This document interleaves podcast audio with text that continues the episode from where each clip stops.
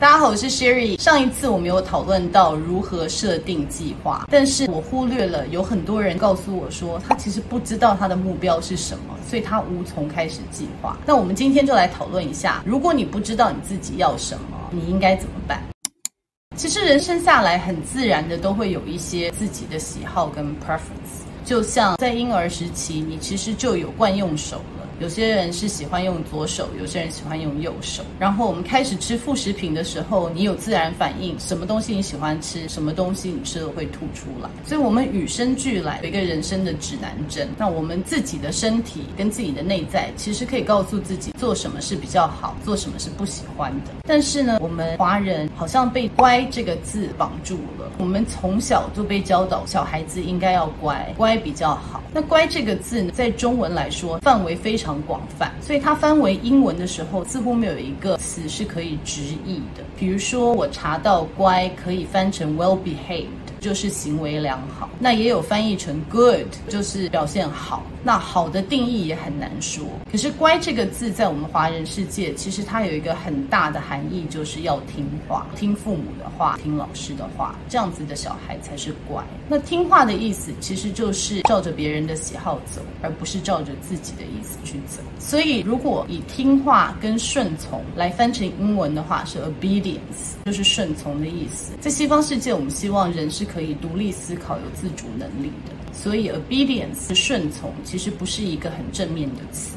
美国一个心理学家 Solomon 发现了一个行为是习得无助感。一只动物在长期尝试要挣脱而无法达成的时候，它最后会放弃挣扎，无所作为。我们从这个实验再来看，我们亚洲的家长教育的小孩是要叫他们乖，要听话，但是忽然发现说，诶，念到大学，一切照着父母的方式去走，或者是照着社会的标准去走。大学出社会以后，忽然不晓得自己喜欢什么。或者是要让他们开始选择的时候有选择的困难，其实这就是 learn helplessness，这就是习得无助感。他们长期以来已经忘记了自己有这样子的选择权。当你一直没有去启动你的人生的指南针的时候，其实它已经故障，它已经没有办法使用。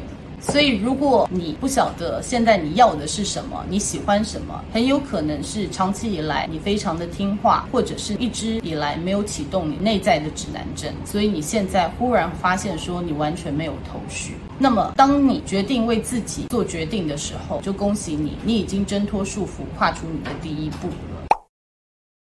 第二步，我希望你开始回想，你小的时候有没有特别喜欢什么东西？你有没有什么兴趣喜好是你想做，可是父母告诉你说做这个不好，或者是社会不接受，老师不认可。不管是什么，不要带着批判，全部把它写下来。很有可能，其实你知道你自己要做什么，只是你放弃了很久，没有再去看它。那写下来的原因呢，就是希望我们一个一个来检视，说为什么当初放弃这件事情。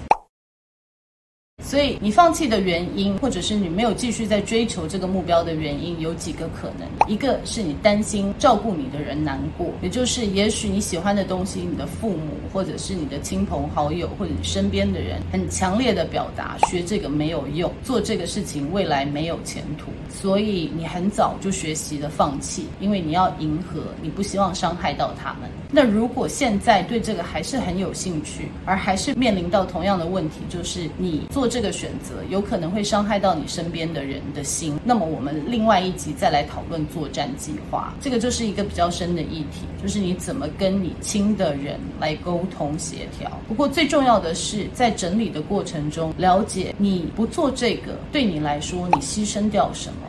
也许你牺牲掉自己一些喜悦，或者是对人生的动力。先了解你放弃了这个自己的感受是什么？你觉得牺牲了什么？你会不会因此而怪罪别人？也许十年后、二十年后，你回头看，觉得当初都是因为你们，所以我没有做这件事情。所以，我们先把自己觉得牺牲掉多少也评估一下，写下来。第二个就是你在学习过程虽然很喜欢，但是跟别人比，你觉得绝对不可能成功。不可能成功的原因，可能是你没有时间学，你的天赋不够，或者是你根本没有资源，没有这个工具来做这件事情。那第三个就是你当初喜欢的东西，你学了你不知道要干嘛，就这个好像对于未来事业或者是养家活口一点都没用，所以你放弃。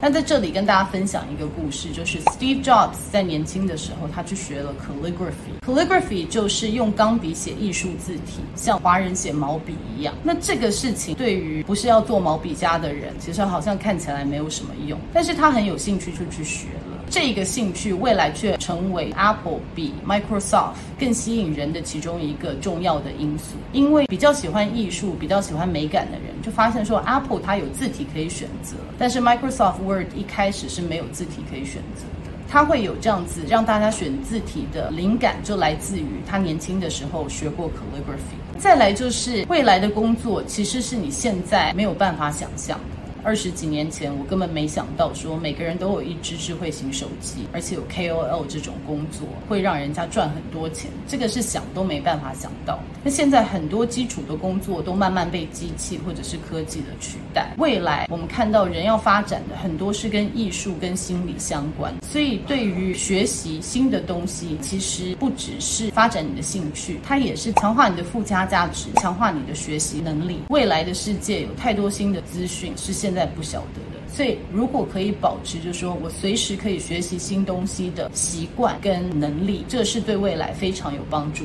到现在，如果还是不确定自己要做什么，只是发现年轻的时候有很多兴趣想要去尝试，但是都阻止了自己，没有让自己前进。我对你的建议就是，现在先不要想最终后果，是我可不可以找到我的目标等等，just go for it，就去尝试。因为在尝试的过程会让自己活回来，觉得说，哎，我是有学习能力的，我是能够克服我的恐惧的。它可以让你累积很多能量，也许可以引导你增加更多的人脉，或者是引引导你去更适合你的工作。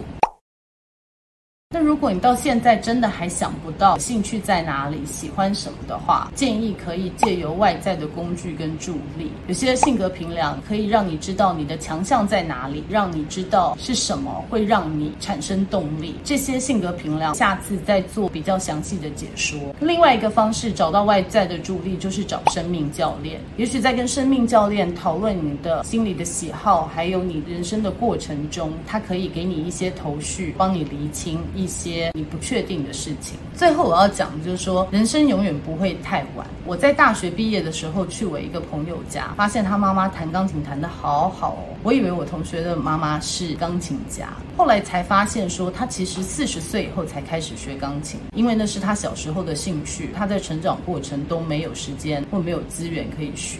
我见到他的时候，他应该是五十出头吧，他已经弹的对我这个外人来说，感觉好像一个音乐家一样的好。我那时候就想说，诶，四十岁好像感觉年纪已经蛮大了，还愿意学新东西，真的好棒。等到我自己快四十岁的时候，发现，诶，四十岁也没有那么老。我在三十九岁那一年，我自己也开始学了钢管舞。那学钢管舞其实跟我的职业没有什么任何相关。想要去学的原因是我年轻的时候就觉得这个舞跟这个运动好像很有意思，但是因为觉得啊自己太胖啊，穿得太少啊，看起来很痛啊，种种原因都没有去尝试。一直到四十岁，我那时候觉得人生好像有点卡住了。那我去学了钢管舞之后，我就找到很多能量，因为透过学习，我发现说，诶，我比我自己想象的有力气。另外也是因为能够跨出这个恐惧跟担心，找到了成就感。那这对我后来在创业有很大的助力。